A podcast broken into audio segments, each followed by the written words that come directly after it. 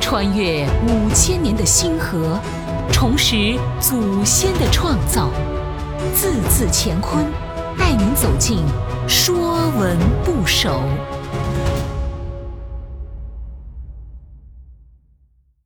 《说文不首》乌乌鸦的乌，乌鸦又称老瓜，全身黑色，成群结队，且飞且鸣，声音嘶哑。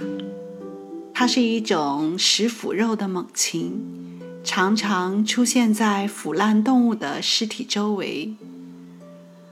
乌，金文字形。像一只昂首鸣叫的大嘴巴鸟，篆文将字形中表示眼睛的一点省去，意为此鸟全身浑黑，辨不出眼睛。俗话说：“天下乌鸦一般黑”，乌也用来形容黑色，是乌黑的意思。《说文》讲乌。笑鸟也，象形。孔子曰：“乌，虚乎也。取其助气，故以为乌乎？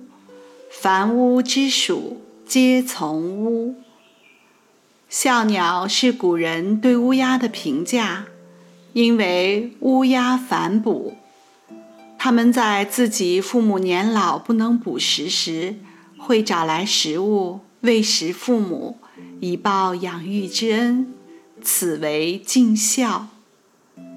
孝是古人最为尊崇的品德，百善孝为先。古人将乌鸦寓意祥瑞，并写诗歌颂。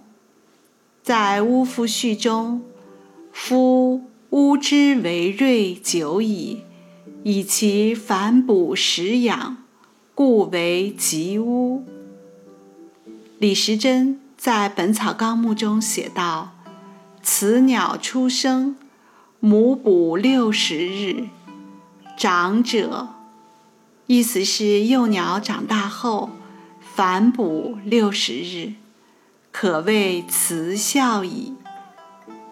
宋代苏辙在诗中写：“马迟未觉西南远。”鸟哺何辞日夜飞，写的就是乌鸦不辞辛劳，日夜飞翔觅食，以反哺自己年老体衰的父母。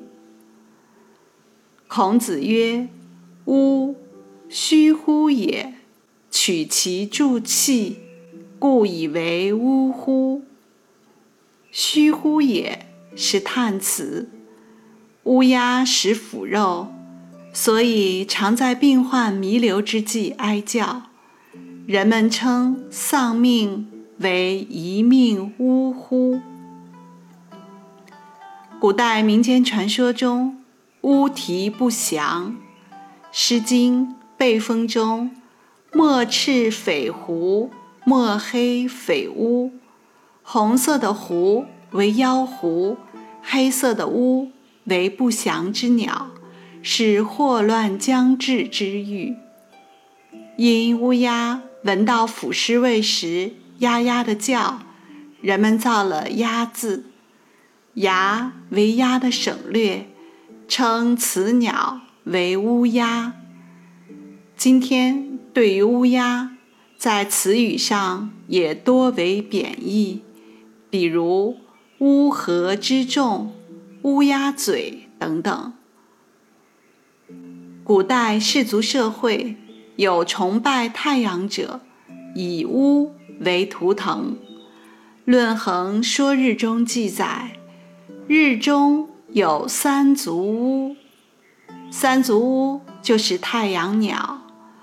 古希腊的太阳神化身即为乌鸦。美洲玛雅传说中。日神是乌鸦变的，太阳与乌鸦在全世界最古老的传说中惊人的一致。凡乌之属，皆从乌。以“乌”的元素造出来的字，大都有“乌”所代表的含义。比如“雀”，“雀”，“雀也”，指喜鹊。比如“烟”，指江淮地区黄色的烟鸟，今天用作语气助词。比如“呜”，象声词、文言叹词，旧时祭文常用以表示叹息。这些用“乌”的元素造出来的字，大多指鸟，或用来做语气助词。